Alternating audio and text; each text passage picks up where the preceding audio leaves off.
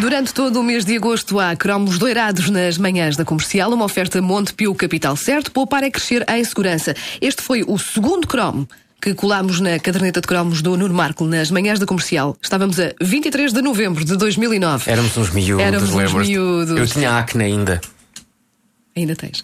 E... e o cromo é o das petazetas. Vamos recordar.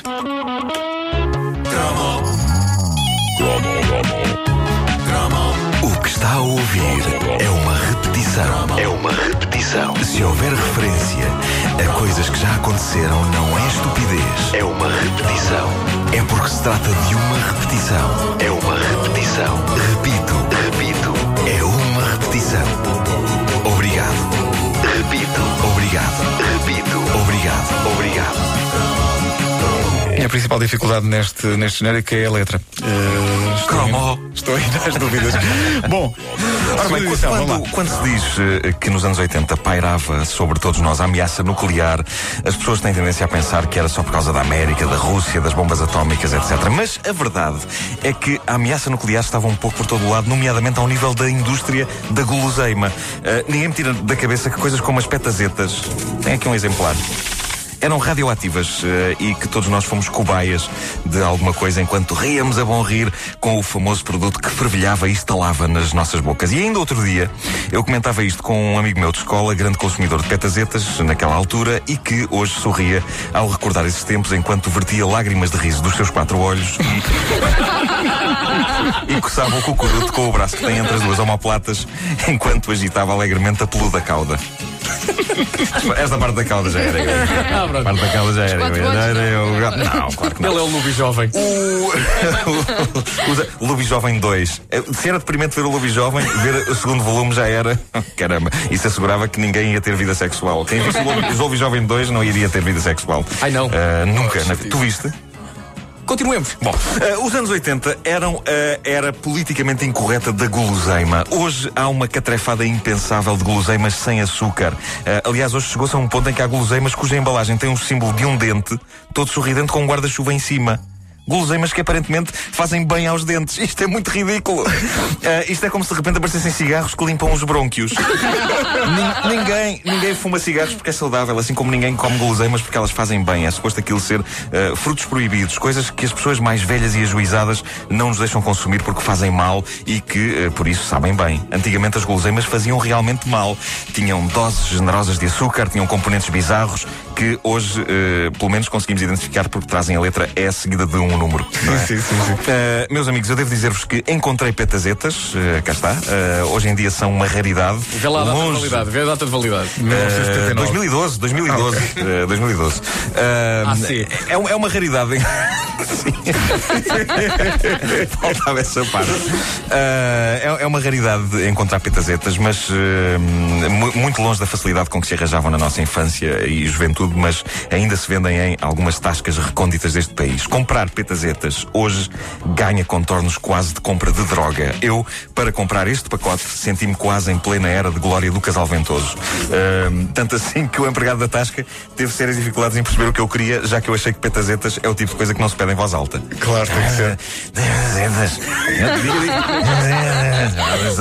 Sabe. Bom, eh, as petazetas têm uma história curiosa. Foram criadas em 1956, ou 1956, como eu gosto de dizer, por um cientista americano ao serviço da General Foods, um tal William Mitchell, mas só começou a vender-se ao público americano em 1975. 1975. Eh, reparem o tempo que eles levaram até decidir que, eh, ok, vá, pronto, os seres humanos, ok, se calhar podem comer. Se calhar podem comer Já isto. estão preparados. Na altura, na América, aquilo chamava-se Pop Rocks. Tão depressa como apareceu no mercado, foi retirado. E em 1979, uma empresa espanhola achou que era boa ideia recuperar esta invenção digna do Nobel. Toda a gente sabe é que, que, que, que doces com doses industriais de corante tem, em Espanha é o, é o máximo. É o pão nosso cada dia. Ah, esta empresa espanhola fez a coisa tão bem que conseguiu representar o produto em todo o mundo, incluindo na América, onde tinha sido retirado. Espetacular. Espetáculo. Ora, eu abri uma página no Facebook para esta rubrica, aconselho toda a gente a visitá-la. Busquem no Facebook por Caderneta de Cromos e um dos fãs dessa página, ah, chamado Alexandre Emanuel Trocado, afirma mesmo que há um episódio da lendária série MacGyver onde o afamado biscateiro heróico faz fumo usando petazetas, Coca-Cola e cubos de gelo. Oh, não é possível. E isto leva-nos a um mito urbano extraordinário envolvendo este produto uh, mágico. E dizia um mito urbano, muito popular naquela altura, que, reparem bem nisto, se calhar vocês já ouviram isto, se calhar até experimentaram, não Epá, sei. se, epá, eu já fiz isso. Se uma pessoa bebesse cola e comesse petazetas ao mesmo tempo, o corpo como que explodia por dentro e a pessoa morria. Uh, mas não, não sem antes espumar pela boca durante horas. Eu esta parte acredito, acredito. Fizeste isso, Pedro? Eu acredito que um tipo que coma Opa. petazetas e beba cola mais ou menos a mesma quantidade de espuma que se consegue despejando uma garrafa inteira de gel numa banheira. Com a água a correr. sim, sim. E isso é um espetáculo certamente digno de ser visto. Mas, pelo simples ou não, não tentem isto em casa. Está bem? Já basta a chatice da gripá. Não precisamos agora que os noticiários falem nos portugueses que começaram a morrer por misturarem petazetas com cola por causa do Nuno Marco. Voltando às minhas petazetas eh, que tenho aqui, eh, compradas agora, eu constato uma diferença tremenda em relação às petazetas antigas, logo na embalagem. Nos anos 80, o boneco nos pacotes disto era um astronauta. E agora? Toda a campanha do produto baseava-se naquela ideia espantosa que eh, o produto emitia sons espaciais na boca. o que é magnífico. Aparentemente o Space Shuttle faz o som de petazetas a estalar na boca, eh, sempre parte para mais uma missão. Estou a imaginar os astronautas. Ah, repare, é o som das petazetas tal e qual. Five, four. Bom, mas este, este conceito, este conceito do astronauta e dos sons espaciais era de antes. Eu acho que hoje os fabricantes de petazetas estão-se um bocado nas tintas para as comparações e para as metáforas e o desenho da embalagem é demente, como vocês podem ver. É um rapaz com ar alucinado, olhos arregalados, cabelo em pé, com a língua cheia de petazetas a explodir. Eles já nem tentam suavizar a coisa, nada de astronautas, estrelinhas, planetas, não. De atenção que isto é a guloseima espacial, passou-se para, epá, metam essa porra na boca e isto começa a arrebentar logo. E é o que eu vou fazer. É o que eu vou fazer agora. O boneco, não tem uma língua de 4 metros. Tem uma língua de 4 metros. Vou despejar petazetas na minha boca, agora, neste, neste preciso instante, ok? Ah. Hum. Então. Muito bom dia. E até amanhã. Há mais cromos para a caderneta amanhã. O barulho é fantástico. Isto é mesmo um barulho tão bom. Está a acontecer uma experiência espacial. É um foguetão. Agora, de notar que eu estou praticamente em jejum, não é?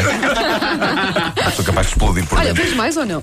Não, tenho aqui mais um bocado. Dá cá, Experimentem, experimentem. Eia, não se metam nesse. Parece droga.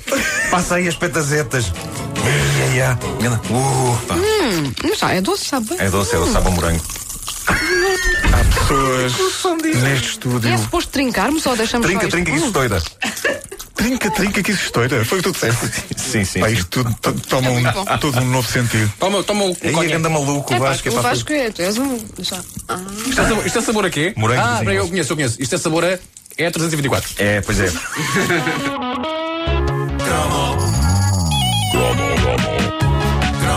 O que está a ouvir é uma repetição. É uma repetição. Se houver referência a coisas que já aconteceram, não é estupidez. É uma repetição. É porque se trata de uma repetição. É uma repetição. Repito, repito. É uma repetição. Obrigado. Repito. Obrigado. Repito. Obrigado. Obrigado. Eu acho que se eh, percebeu bem que é uma repetição, porque a gripa ainda, Ainda estava na, na- na ordem do dia, não é? A caderneta de cromos em formato best-of até setembro nas manhãs da comercial. Uma oferta Montepio, capital certo. Poupar é crescer em segurança. Rádio Comercial.